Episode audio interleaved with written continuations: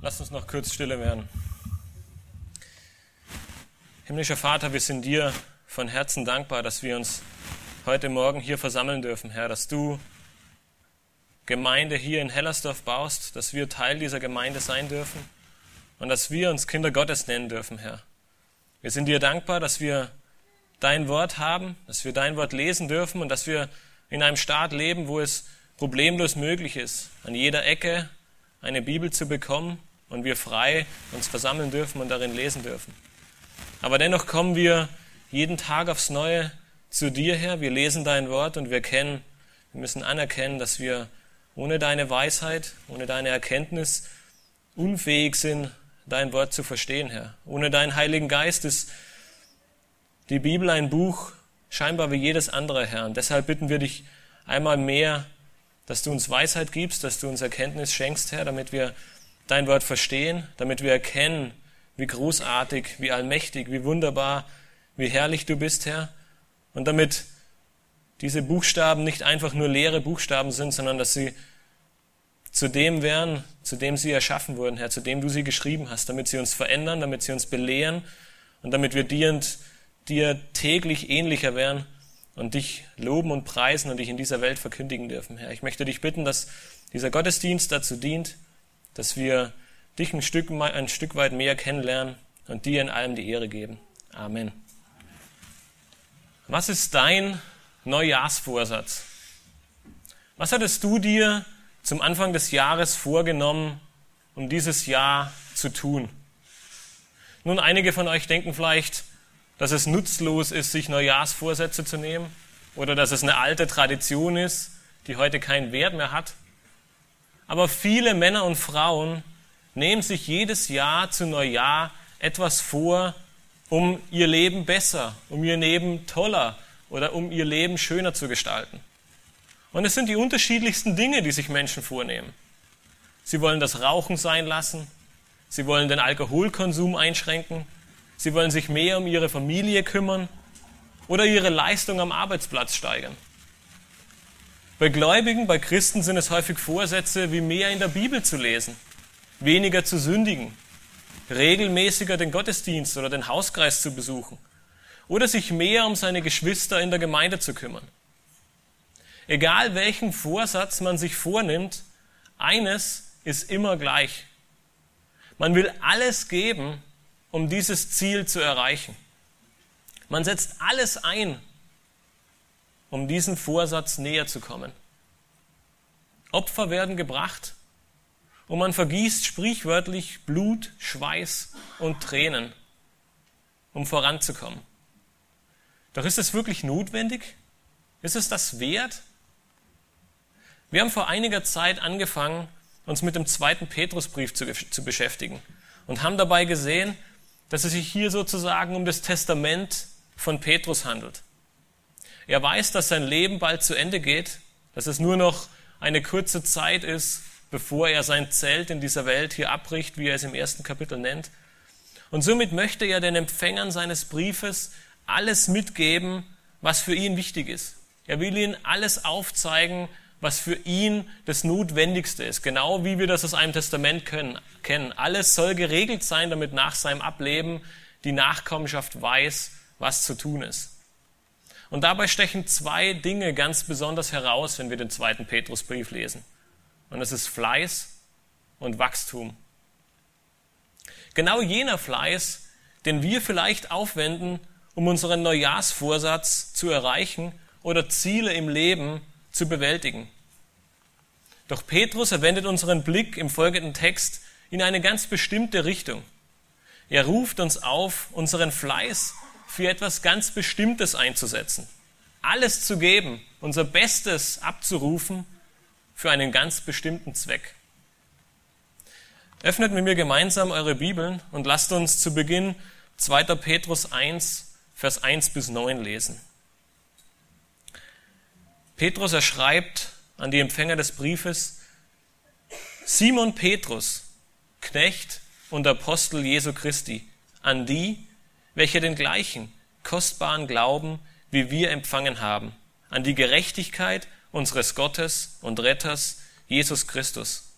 Gnade und Friede werde euch mehr und mehr zuteil in der Erkenntnis und unseres Herrn Jesus, da seine göttliche Kraft uns alles geschenkt hat, was zum Leben und zum Wandel in Gottesfurcht dient, durch die Erkenntnis dessen, der uns berufen hat, durch seine Herrlichkeit und Tugend, durch welche er uns die überaus großen und kostbaren Verheißungen gegeben hat, damit ihr durch dieselben göttlicher Natur teilhaftig werdet, nachdem ihr dem Verderben entflohen seid, das durch die Begierde in der Welt herrscht.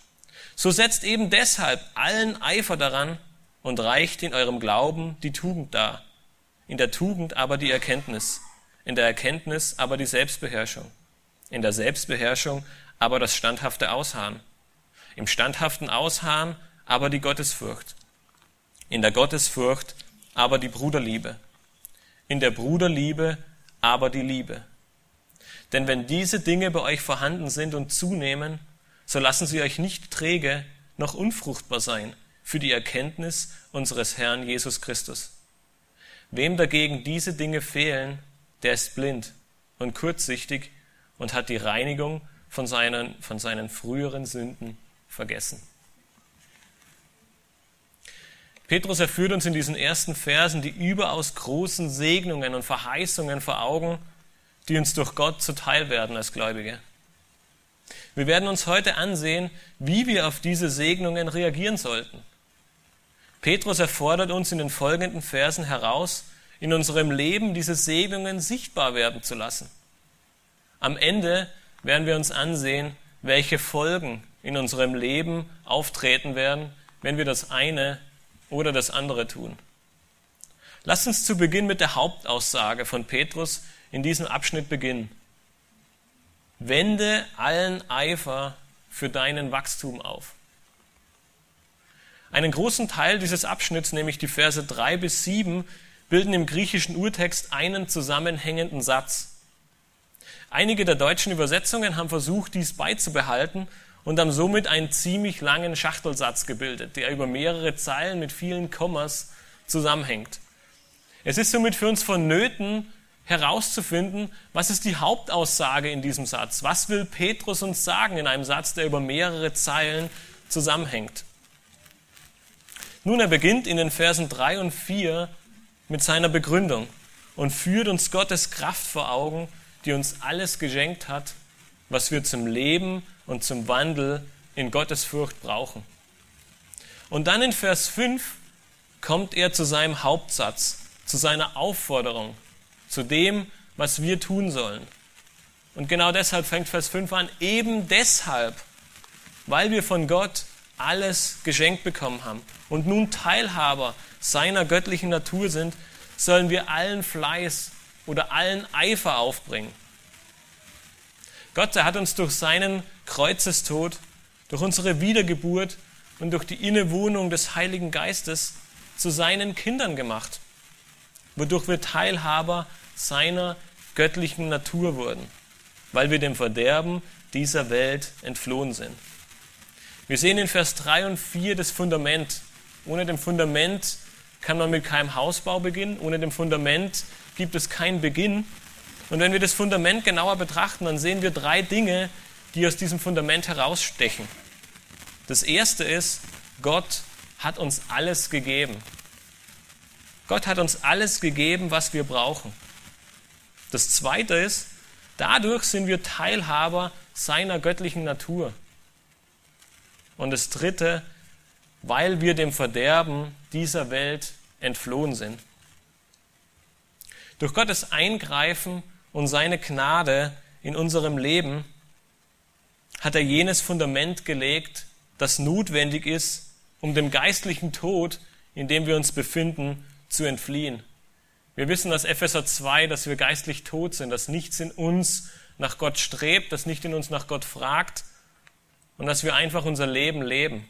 Und mit diesem Fundament in den Versen 3 und 4, mit dem Glauben und all den Dingen und den Segnungen, die Gott uns geschenkt hat, hat er nun das Fundament gelegt, damit wir aus unserer geistlichen Totheit zum Leben kommen.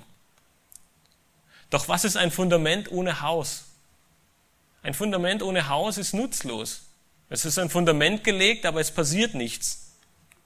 Und deswegen sehen wir ab Vers 5, wie nun dieser Bau des Hauses hier beginnen soll.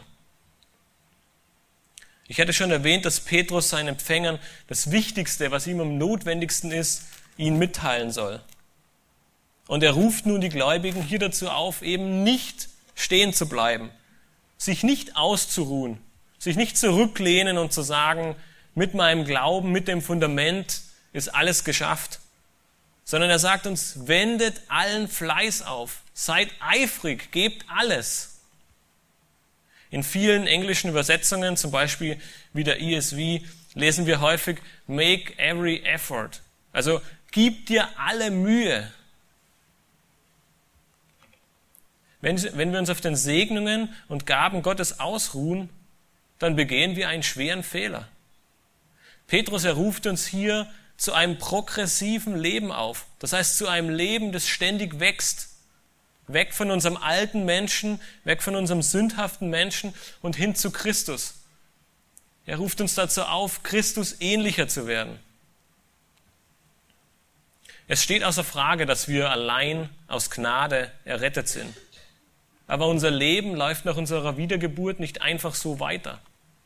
Gott, er hat nicht gesagt, jetzt seid ihr gläubig, ihr seid errettet und jetzt könnt ihr tun und lassen, was ihr wollt, weil ihr habt eine Ewigkeit mit mir, die ist verbrieft und versiegelt.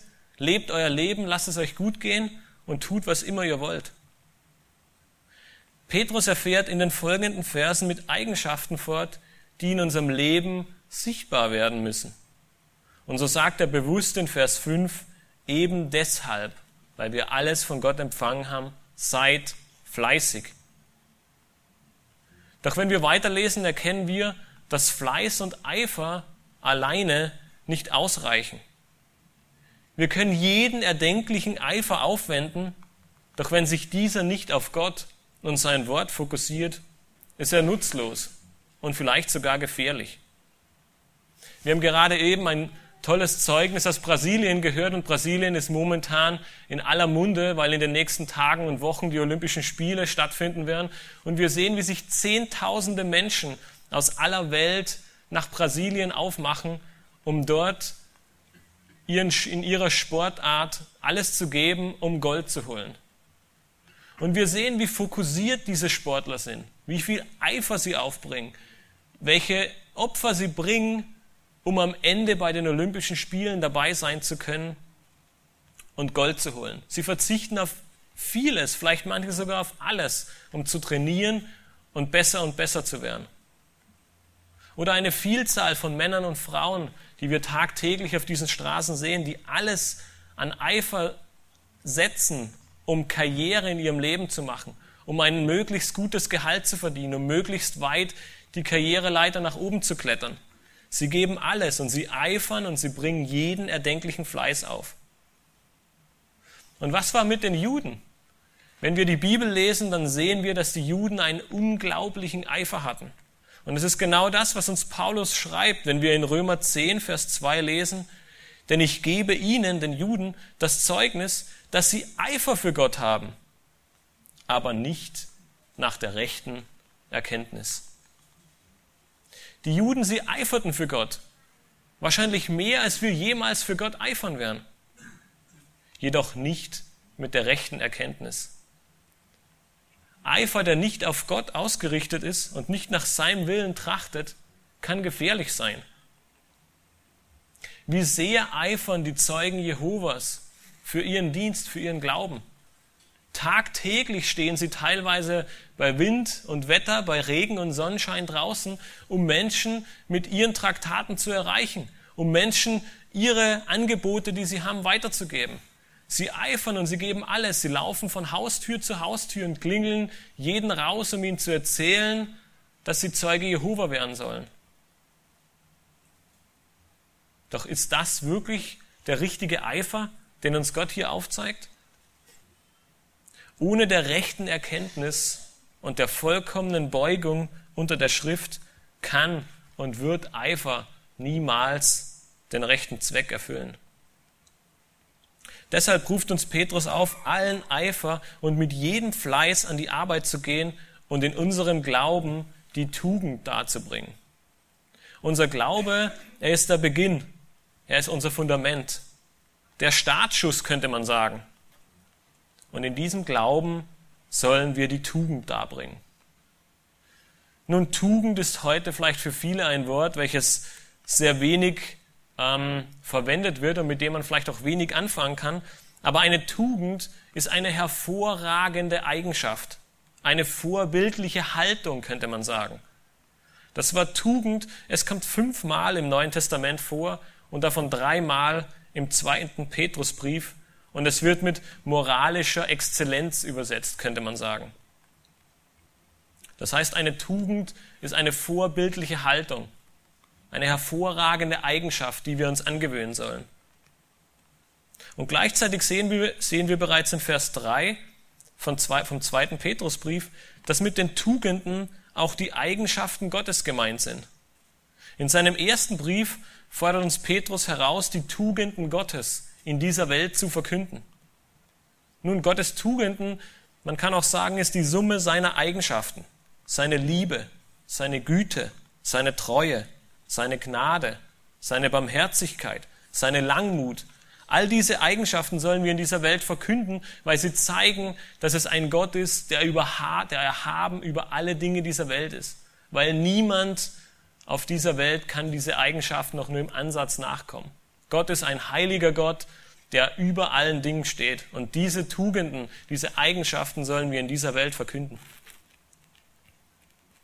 Wenn wir nun in Vers 5 und folgenden weiterlesen, sehen wir jene Tugenden oder jene Eigenschaften, die wir hervorbringen sollen. Und es sind Erkenntnis, Selbstbeherrschung, Ausharren, Gottesfurcht, Bruderliebe und Liebe. Wir werden im Verlauf dieser Predigt sehen, dass diese Eigenschaften aufeinander aufbauen. Wie sollen diese Tugenden nun zustande kommen? Worauf sollen wir aufbauen? Seht euch nochmal Vers 5 an. Wir finden zu Beginn die Erkenntnis. Durch die Erkenntnis wird uns Friede zuteil, wie wir bereits in Vers 2 gelesen haben, und durch die Erkenntnis kommen wir zu einem besseren und wunderbareren Verständnis von Gott. Hier sehen wir jetzt noch einen weiteren Aspekt. Wir sollen in der Tugend die Erkenntnis darbringen. Erkenntnis ist jene Eigenschaften, die Teil unseres Glaubenslebens sein soll. Weshalb? Nun nicht nur, weil wir Frieden darin finden, sondern auch weil diese Erkenntnis uns davor bewahren wird, einen falschen Eifer zu entwickeln. Was hat die Macht, unser Herz zu verändern? Was hat die Macht, uns unsere Sünde zu vergeben und einen neuen Menschen aus uns zu machen? Gott allein. Und wir finden seinen Willen und seine Absicht einzig und allein in Gottes Wort.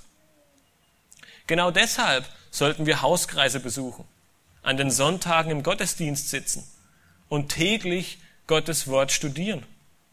Es muss unser Ziel sein, in der Erkenntnis zu wachsen, Gott täglich besser kennenzulernen. Ein Tag, an dem wir nichts über Gott gelernt haben, ist ein verlorener Tag. Und auch Gebet ist ein wichtiger Bestandteil in dieser Erkenntnis.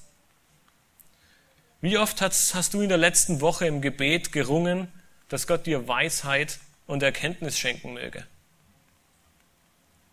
Ist ein Bibelstudium ein Studium im Gebet? Warum brauchen wir das Gebet überhaupt? Ganz einfach. Aus uns selbst heraus und durch uns kommt keine Erkenntnis. Kurz vor seinem Tod gab Jesus die Vorschau und die große Hoffnung, was nach seinem Tod passieren wird. Wir lesen in Johannes 16, Vers 13, wenn aber jener kommt, der Geist der Wahrheit, so wird er euch in die ganze Wahrheit leiten. Ohne den Heiligen Geist können und sind wir nichts. Er wird uns Erkenntnis schenken und uns in die Wahrheit leiten. Deshalb ist Gebet so wichtig. Das Ziel der Erkenntnis ist, Gott kennenzulernen und in seinem Willen zu wandeln. Wir müssen an Erkenntnis zunehmen, damit wir ein heiliges Leben führen können. Das ist die Basis der ganzen apostolischen Lehre. Und bei Johannes können wir das sehr, sehr gut sehen. Er schreibt uns zum Beispiel in 1. Johannes 2, Vers 3 bis 4, und daran erkennen wir, dass wir ihn erkannt haben, wenn wir seine Gebote halten. Wer sagt, ich habe ihn erkannt und hält doch seine Gebote nicht, der ist ein Lügner, und in einem solchen ist die Wahrheit nicht. Du hast also Gott erkannt, dann halte seine Gebote. Seine Gebote wiederum findest du in seinem Wort. Sein Wort kennst du, wenn du es liest und im Gebet um Weisheit flehst. Deshalb ist Erkenntnis so wichtig. Wenn du an Erkenntnis zunimmst und darin wächst, wird es dazu führen, dass du in der Selbstbeherrschung wächst. Dieses Wort Selbstbeherrschung, es ist sehr, sehr aussagekräftig. Es, es stammt vom griechischen Wort krateo und bedeutet so viel wie greifen. Jeder von euch kennt wahrscheinlich den Ausdruck sich im Griff haben. Dies ist die Bedeutung von Selbstbeherrschung. Wir müssen selbstbeherrscht und diszipliniert sein. Wir müssen uns im Griff haben. Wenn wir wirklich von Gottes Wahrheit ergriffen sind, werden wir nicht leichtfertig damit umgehen. Niemand baut eine Stadt ohne Mauern oder ein Gefängnis ohne Wachtürme. Das ist das, was uns Sprüche 25, Vers 28 sagt. So ist jedoch ein Leben ohne Selbstbeherrschung. Wenn wir uns nicht im Griff haben, sind wir eben genau wie eine Stadt ohne Mauern, ohne Schutz und offen für den Feind. Wir sind verwundbar, weil wir von jeder Seite angegriffen werden können und all den Versuchungen und den falschen Lehren in dieser Welt nicht standhalten können. Doch Selbstbeherrschung oder Disziplin hat noch viel weitreichende Bereiche und Folgen. Bibelstudium, Gebet, Schlaf, Medienkonsum und viele weitere Dinge. All diese Bereiche sind Bereiche, wo wir Selbstbeherrschung, wo wir Disziplin benötigen. Und auch hier war Jesus uns ein großes Vorbild. Er stand morgens häufig vor allen anderen auf, um zu beten. Er studierte Gottes Wort und konnte es so zitieren. Das lag nicht nur ausschließlich an seiner Göttlichkeit. Er war nicht fähig, all die Bibelverse auswendig zu wissen, weil er Gott war, sondern sicherlich auch, weil er Gottes Wort studiert hat, weil er sich täglich damit beschäftigt hat. Wir müssen diszipliniert sein, um selbstbeherrscht, um gewisse Dinge in unserem Leben zu erreichen. Es reicht eben nicht einmalig einen kurzen Bibel-Crashkurs zu absolvieren, um Gottes Wort zu kennen. Tägliches Lesen, tägliches Beten, tägliches morgens früh aufstehen erfordert Selbstbeherrschung. Und so schließt sich der Kreis wieder, wenn wir an Erkenntnis zunehmen, wird dies auch automatisch Einfluss auf unser restliches Leben haben. Je mehr wir Gott und sein Wort kennenlernen, desto mehr werden wir auch an Selbstbeherrschung zunehmen, indem wir Christus ähnlicher werden. In der Selbstbeherrschung dann das standhafte Ausharren.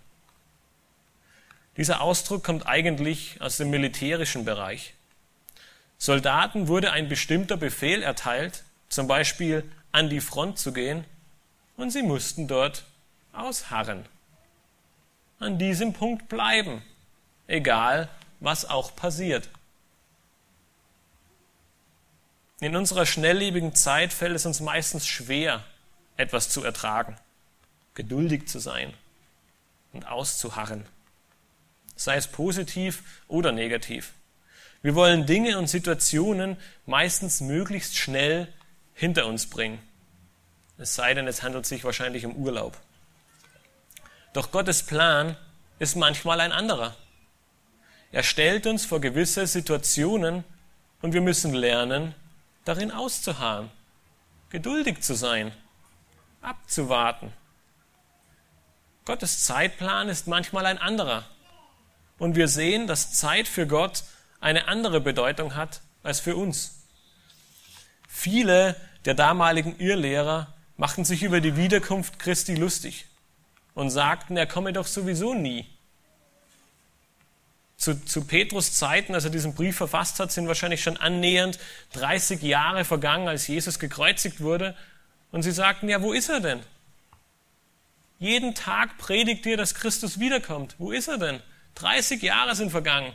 Keine Wiederkunft, kein Gericht, keine Entrückung, nichts dergleichen.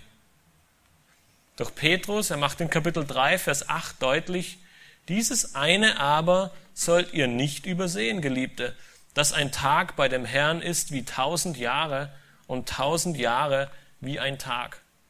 Warum Christus selbst nach 2000 Jahren noch nicht wiedergekommen ist, liegt einzig und allein an seiner Gnade. Und das lesen wir auch im dritten Kapitel von 2. Petrus. Er will, dass möglichst viele Menschen zum Glauben kommen, dass möglichst viele Menschen errettet werden, dass möglichst viele Gemeinden gegründet werden, um Gottes Wort in dieser Welt zu verkünden. Und das ist der Grund, warum er bis heute noch nicht wiedergekommen ist. Nicht, weil er sein Wort nicht hält oder weil er nicht weiß, warum, sondern Gottes Zeitplan ist ein anderer. Gottes Pläne, seine Wege und seine Gedanken sind nicht unsere Gedanken. Wir müssen lernen, auszuharren und zu warten. Und so hängen auch Selbstbeherrschung und Ausharren eng zusammen. Denn wenn wir lernen, uns zu disziplinieren, selbstbeherrscht zu sein, dann werden wir auch lernen, ausharren zu können. Vor einiger Zeit schrieb ein Gläubiger einen interessanten Bericht über seine Erfahrung beim New York Marathon. Er sagte, dass es eine wahre Freude war, die ersten 21 Kilometer zu laufen. An den Straßenrändern waren Hunderte und Tausende von ähm, Besuchern, die mit vollem Enthusiasmus die Läufer anfeuerten. Es war eine herrliche Gegend, in der er sich befand, und er schwebte wie auf Wolke 7 die ersten 21 Kilometer lang. Es war ein herrlicher Stadtteil und alles war toll. Doch er sagte, ab Kilometer 22 endete der Zuschauerstrom relativ abrupt und die Gegend wurde düsterer. Und mit jedem Schritt, den er tat, war es ein wahrer Krampf. Und mit jedem Schritt dachte er darüber nach, einfach alles hinzuwerfen, zu stoppen und zu sagen, es war ein Versuch, aber ich lasse es einfach. Schlussendlich hielt er sich jedoch das Ziel vor Augen, harrte aus und beendete den Marathon. Und im Nachhinein verglich er es mit unserem Glaubensleben. Und er sagte, dass es auch in unserem Glaubensleben Hochs und Tiefs geben wird. Die Frage ist stets, harren wir aus und vertrauen auf Gott oder wollen wir vor ungemütlichen Situationen einfach nur fliehen und sie so schnell wie möglich hinter uns bringen? Im standhaften Ausharren bringt die Gottesfurcht dar. Auch diese beiden Tugenden hängen eng zusammen. Wir hatten bereits vorher erwähnt, dass auch Sportler, Politiker, Künstler oder Arbeiter sehr diszipliniert sind und lange ausharren, um ihr Ziel zu erreichen. Und auch zu welchem Zweck? Schlussendlich meistens, um sich selbst zu gefallen, um möglicherweise ihren Egoismus zu befriedigen oder ihre gesteckten Ziele zu erreichen. Gottesfurcht führt jedoch dazu, dass wir in all dem auf Gott sehen, mit ihm rechnen und unser Leben auf ihn ausrichten. Wir kennen seine Heiligkeit. Wir kennen seinen Hass auf Sünde. Wir kennen seine Abneigung gegenüber Sünde. Und wir versuchen ihn täglich mehr und mehr kennenzulernen und ihn so auch mehr und mehr zu fürchten. Nicht, weil wir Angst vor ihm haben, aber weil wir erkennen, wer er wirklich ist, wie heilig er ist, wie allmächtig er ist. Und das führt uns mehr und mehr in eine demütige Haltung, die, uns abhängig von ihm macht. Gottesfurcht ist auch ein sehr praktisches Bewusstsein Gottes in jeder Situation unseres Lebens. Wir rechnen in jeder Situation unseres Lebens mit ihm. Und wenn wir das häufig öfter tun würden, würden wir viele Dinge wahrscheinlich lassen. Denn wenn wir uns vor Augen führen, dass Gott neben uns stehen würde, würden wir gewisse Dinge in unserem Leben tun? Höchstwahrscheinlich nicht. Unser Leben soll gezeichnet sein von Gottesfurcht. Das ist das, was Petrus in Kapitel 3, Vers 11 sagt, am Ende seines Briefes. Es kann im Leben schnell passieren, dass wir uns diese Liste von Vers 5 von Vers 5 bis 7 vor Augen führen und aus puren Aktionismus abarbeiten. Wir versuchen, all diese Eigenschaften zu erreichen, um ein besserer Christ zu werden. Wir versuchen aus unserer Kraft diese Dinge irgendwie aus uns herauszudrücken, damit wir Gott mehr gefallen. Damit wir der Christ sind, den Gott gerne von uns haben möchte. Und mit dieser Einstellung stehen wir am Ende auf genau der gleichen Stufe wie all die vorgenannten Personen. Wir versuchen aus eigener Kraft etwas zu tun und am Ende ist es schlussendlich doch nur, um uns selbst zu gefallen um unsere Ziele zu erreichen, um unseren Egoismus zu befriedigen. Und die Gottesfurcht, sie bewahrt uns genau vor diesem falschen Denken. Wenn wir stets mit Gott rechnen und im Glauben vorangehen, wird unser Wachstum aufgrund Gottes Gnade in unserem Leben voranschreiten. Wir tun es nicht, um uns zu gefallen, sondern weil uns unsere Liebe zu Christus und die Gottesfurcht dazu drängt. Wir wollen wachsen, um Christus ähnlicher zu werden und Frucht zu bringen. Die letzten beiden Eigenschaften in dieser Liste sind Bruderliebe und Liebe. Diese beiden Eigenschaften sind hervorragende Indikatoren, ob alle vorangenannten Eigenschaften auf der rechten Grundlage stehen. Wenn unser Glaubenswachstum in der Bruderliebe und der Liebe zu unseren Mitmenschen gipfelt, dann leben wir genau so, wie Gott es für uns vorgesehen hat. Gott ist Liebe und seine Liebe fließt permanent in diese Welt. Seine Liebe war und ist so groß, dass er selbst seinen eigenen Sohn nicht verschont hat. Jeder von euch kennt Johannes 3, Vers 16, denn so sehr hat Gott die Welt geliebt, dass er seinen eingeborenen Sohn gab, damit jeder, der an ihn glaubt, nicht verloren geht, sondern ewiges Leben hat. Wenn du als Gläubiger tatsächlich der göttlichen Natur teilhaftig geworden bist, dann fließt Ström, äh, dann fließt Liebe durch deine Blutbahnen. Jene Liebe, die Gott uns entgegenbringt, fließt in unserem Leben unseren Mitmenschen zu. Wenn du keine Liebe zu deinen Brüdern und Schwestern in der Gemeinde empfindest, und zwar nicht nur zu jenen, die dir ohnehin nahestehen, sondern zu allen. Und wenn die Menschen da draußen dir vollkommen egal sind, dann fang an, dich zu fragen, was in deinem Glaubensleben nicht stimmt. Liebe muss ein fester Bestandteil unseres Lebens sein. 1. Johannes 4, Vers 7 bis 8 sagt uns, Geliebte, lasst uns einander lieben, denn die Liebe ist aus Gott und jeder, der liebt, ist aus Gott geboren und erkennt Gott. Wer nicht liebt, der hat Gott nicht erkannt denn Gott ist Liebe. In den Versen 8 und 9 sehen wir nun die Folgen von Wachstum oder Stagnation.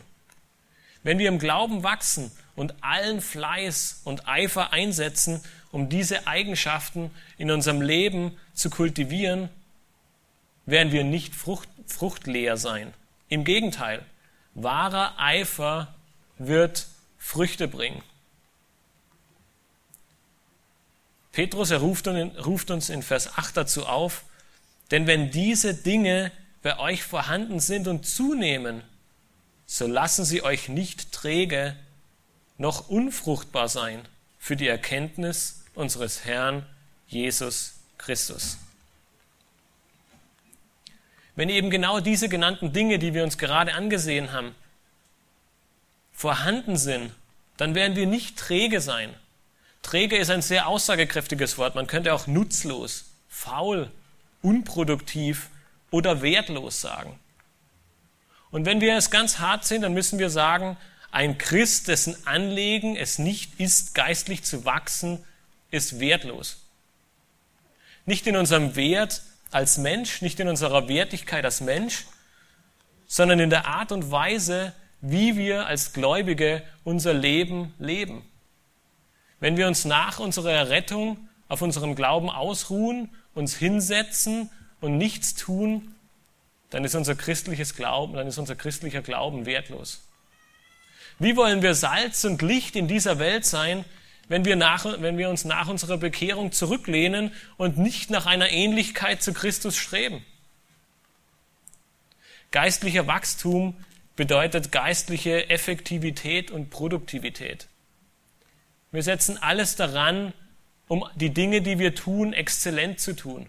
Nicht, weil wir gelobt werden wollen oder weil wir in den Mittelpunkt gestellt werden wollen, sondern weil wir Früchte für Gott bringen wollen, weil Früchte in unserem Leben sichtbar werden sollen, damit wir anders sind als jene Menschen, die uns tagtäglich begegnen. Wir sind nicht träge, sondern produktiv. Wir sind nicht unfruchtbar, sondern fruchtbar. Und wenn wir Fleiß und Eifer aufbringen, um im Glauben zu wandeln und zu wachsen, sind wir genau da, wo Gott uns haben möchte. Der Glaube ist stets der Beginn von allem. Wir müssen glauben, um errettet zu werden.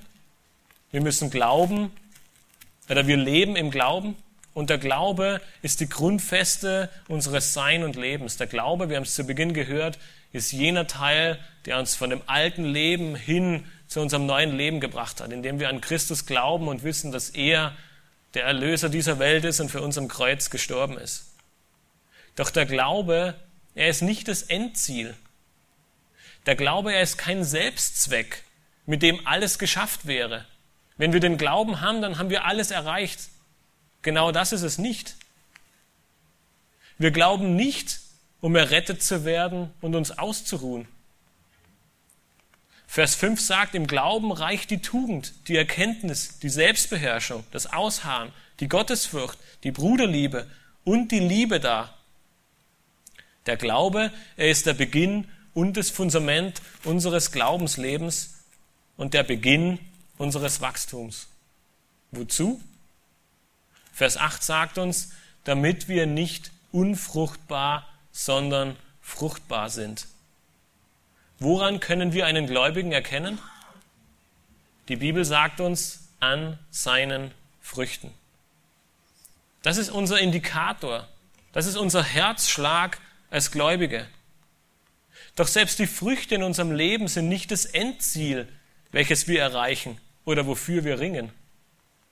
Denn wir lesen in Johannes 15, Vers 8, Dadurch wird mein Vater verherrlicht, dass ihr viel Frucht bringt und meine Jünger werdet. Durch unseren Wachstum im Glauben, durch die Früchte, die wir dadurch bringen, wird der Vater verherrlicht. Die Ehre und Verherrlichung Gottes, das ist unser Ziel und die höchste Freude. Das ist es, wofür wir leben und wonach wir streben sollen. Ein Leben im Eifer von Vers 5 bis 7 wird dazu führen, dass wir nicht unnütz und unfruchtbar sind, sondern in der Erkenntnis wachsen werden und unserem Vater im Himmel die Ehre zukommen lassen, die ihm gebührt. Dafür leben wir, dafür kämpfen wir und dafür sollen wir allen Eifer und allen Fleiß aufwenden. Ist das dein Ziel? Ist das dein Bestreben als Gläubiger? Deinem Gott die Ehre zu geben mit deinem Leben? Ich wurde bei der Vorbereitung zu dieser Predigt sehr beschämt über mein eigenes Leben, mein Wachstum in Erkenntnis, meine Selbstbeherrschung, das Ausharren. Gehst du häufig auch gerne den einfacheren Weg? Sich doch noch einmal im Bett zu drehen und die Wärme und das Kuschelige zu genießen, anstatt aufzustehen und morgens im Gebet und in der Schriftlesung zu verweilen? Oder versuchst du auch gerne, dich aus unangenehmen Situationen möglichst herauszufinden, in die dich Gott gestellt hat und zu fliehen, weil sie unangenehm sind, wie Jona? Unser Glaubensleben wird weitestgehend ein täglicher Kampf sein, in dem wir täglich auf einem neuen Kriegsschauplatz kämpfen, neue Herausforderungen neue Anfechtungen und neue Nöte ertragen müssen. Deshalb ist es umso wichtiger, uns vor Augen zu führen, wo wir herkommen, was Gott für uns getan hat und dass er uns alles geschenkt hat, was wir für ein Leben in Gottes Furcht brauchen.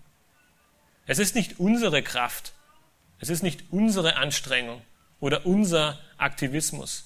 Es ist Gottes Kraft, die in uns wirkt. Er ist es, der uns alles geschenkt hat. Des Vaters Erwählung, Jesu Tod am Kreuz und das Wirken des Geistes in uns befähigen uns dazu. Mach dich mit dieser Verheißung von neuem auf dem Weg, um Gott mit deinen Früchten die Ehre zu geben. Zu Hause, auf deiner Arbeitsstelle, in der Schule oder auch hier in der Gemeinde. Petrus erzeigt uns nämlich in Vers 9 die andere, die andere Seite dieser Medaille. Was passiert, wenn du träge, wenn du unfruchtbar und wenn du keinen Wachstum in deinem Leben anstrebst? Dein Leben ohne Eifer für Wachstum. Vers 9 zeigt uns die Auswirkungen unserer Faulheit. Petrus er schreibt, wem dagegen diese Dinge fehlen, der ist blind und kurzsichtig und hat die Reinigung von seinen, von seinen früheren Sünden vergessen. Wenn wir nicht gewillt sind zu wachsen, wenn wir keinen Fleiß und Eifer aufbringen wollen in unserem Leben, dann sind wir blind und kurzsichtig. Wir sind unfähig, geistliche Dinge klar zu durchdenken und wir haben die Reinigung von unseren früheren Sünden vergessen. Man fragt sich vielleicht, wie blind und kurzsichtig überhaupt zusammenpassen können, weil das eine schließt eigentlich das andere aus.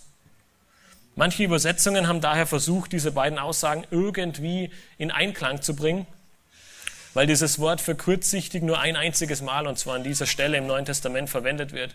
Und seine Bedeutung könnte auch Augen schließen oder blinzeln bedeuten. Doch ich denke, Petrus hat bewusst diese beiden Begriffe gewählt, auch wenn sie auf den ersten Blick nicht zusammenpassen. Denn zum einen sind wir blind für geistliche Dinge, wir erkennen sie einfach nicht. Und zum anderen sind wir kurzsichtig in unserem täglichen Leben. Man könnte, sagen, man könnte sagen, wir sehen nur das, was vor unseren Augen ist. Wir haben keinen Weitblick mehr. Wir haben keine Ahnung, was mehr als fünf Meter von uns entfernt passiert im geistlichen Sinne. Und wenn wir Kapitel 2 ansehen, wo Petrus eindringlich vor den Irrlehrern warnt, dann passt diese Aussage der Kurzsichtigkeit sehr gut in seine Argumentation. Wir lesen nämlich in Kapitel 2, Vers 2, und viele werden ihren verderblichen Wegen, also den Wegen der Irrlehrer, nachfolgen, und um ihretwillen wird der Weg der Wahrheit verlästert werden. Ohne Wachstum in Erkenntnis und Gottesfurcht sind wir unfähig, richtig und falsch zu unterscheiden. Umso mehr müssen wir bestrebt sein, diesen Weg nicht zu folgen. Geistliche Blindheit und Kurzsichtigkeit sind eine ernsthafte Bedrohung für uns. Doch eines müssen wir uns vor Augen führen. Dieser Zustand passiert nicht abrupt. Wir gehen nicht abends ins Bett und wachen morgens früh auf und plötzlich fehlen uns all diese Dinge aus Vers 5 bis 7. Es ist keine Krankheit, die wir uns einfach einfangen und von jetzt auf gleich krank sind. Geistliche Blindheit und Kurzsichtigkeit ist ein Prozess. Es fängt harmlos an und wird mit der Zeit immer schlimmer. Du versuchst nicht kontinuierlich in der Schrift zu lesen. Dein Gebetsleben hängt vielleicht in den Seilen. Der Gottesdienst und die Hauskreise sind nicht in deinem Fokus oder du besuchst sie vielleicht widerwillig, um bloß nicht aufzufallen. Du suchst keine Gemeinschaft mit anderen Gläubigen oder nimmst vielleicht keine Ermutigung oder Ermahnung an. Das sind meistens die ersten Schritte, die zu dieser geistigen Blindheit und Kurzsichtigkeit führen.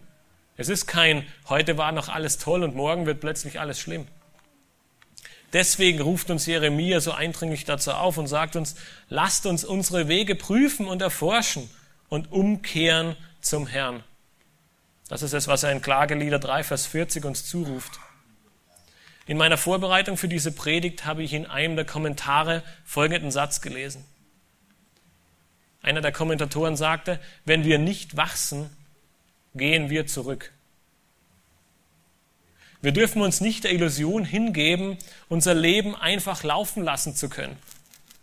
Am Ende sehen wir die erschütternde Aussage von Petrus, wenn er schreibt, denn er hat die Reinigung von seinen früheren Sünden vergessen.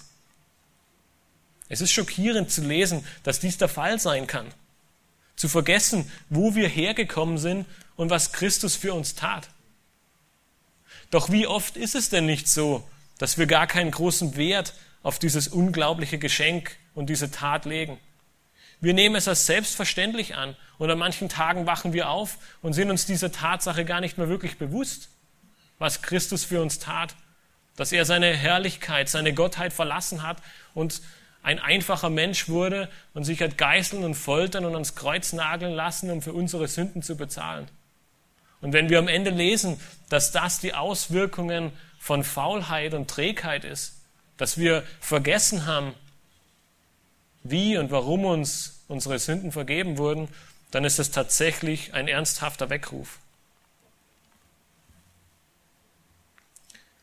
Ist dieser Zustand momentan die Zusammenfassung deines Glaubenslebens?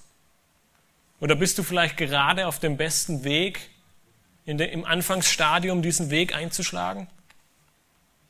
Wenn ja, dann beginne von neuem diese Verse zu lesen und ruf dir vor Augen, wer du bist und was Gott für dich getan hat. Seine Segnungen, seine Verheißungen und seine göttliche Natur wurde dir teilhaftig. Nicht, weil du es verdient hättest, sondern weil Gott gnädig ist und dich liebt.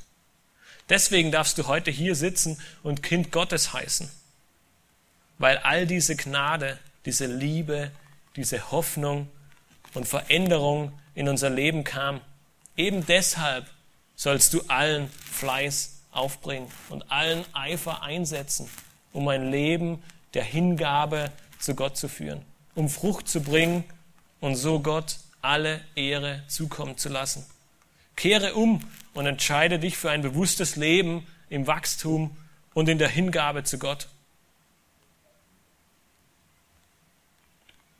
Lass mich dir am Ende vielleicht einen guten Vorsatz mit auf den Weg geben. Du musst ja nicht zwangsläufig noch einige Monate bis zum Neujahr warten, sondern auch abwech zur Abwechslung mal bereits heute beginnen. Ein guter Vorsatz wäre, richte dein Leben wieder ganz bewusst auf diese Verse hin aus. Durch deinen Glauben und des Herrn göttliche Kraft hast du alles erhalten, um ein Leben im Wachstum und der Hingabe zu führen. Es wird sicherlich kein leichter Weg und es wird sicherlich ein Weg mit Rückschlägen und Hindernissen werden. Es wird jedoch ein Leben, welches Gott die Ehre gibt und seinen Namen verherrlicht. Jenes Leben, zu welchem Gott uns berufen hat. Robert Chapman, viele von euch kennen ihn wahrscheinlich, er sagte einmal folgenden Satz. Der einzige Weg, Freude und Sieg im Glauben zu erleben, ist die unumschränkte Hingabe an Gott und der Fleiß im Dienst für Christus. Lass uns diesen Weg gehen zur Ehre Gottes. Amen. Lass uns noch aufstehen und am Ende beten.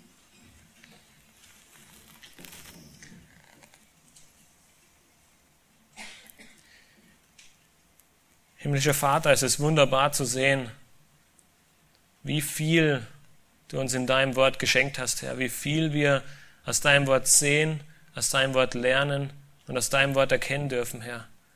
Und wie oft uns dein Wort eine Ermutigung und eine Ermahnung ist, Herr, und wie oft es dies gleichzeitig tut. Und wir sehen das hier einmal mehr, dass du uns ermutigst, weil wir sehen durften, was wir von dir bekommen haben, was wir durch deine göttliche Kraft erhalten haben, was du uns alles geschenkt hast, dass wir gerade deshalb allen Eifer und allen Fleiß aufbringen sollen, um ein Leben in völliger Hingabe und völligem Eifer und völliger Liebe für dich zu leben und diese Tugenden wie Liebe und Selbstbeherrschung und Ausharren und Erkenntnis hervorbringen sollen, um dich besser kennenzulernen, um ein heiliges Leben zu führen und um Salz und Licht in dieser Welt zu sein, Herr, um ein Zeugnis für dich zu sein in dieser verdorbenen Welt, aber über allem, um Frucht zu bringen und dadurch dir alle Ehre zukommen zu lassen, Herr, um ein Leben zu führen, was dir in allem die Ehre gibt und was deinen Namen verherrlicht. Und gleichzeitig ermahnst du uns so deutlich und führst uns vor Augen, was es bedeutet, wenn wir träge und faul sind, Herr, dass wir auf kurz oder lang blind und kurzsichtig werden, Herr, dass wir vergessen, was du für uns getan hast, dass wir vergessen, von welchen Sünden wir befreit wurden, Herr, dass wir ein Leben führen, was nicht dir zur Ehre dient, was nicht deinen Namen verherrlicht und was fruchtleer und wertlos sein wird, Herr.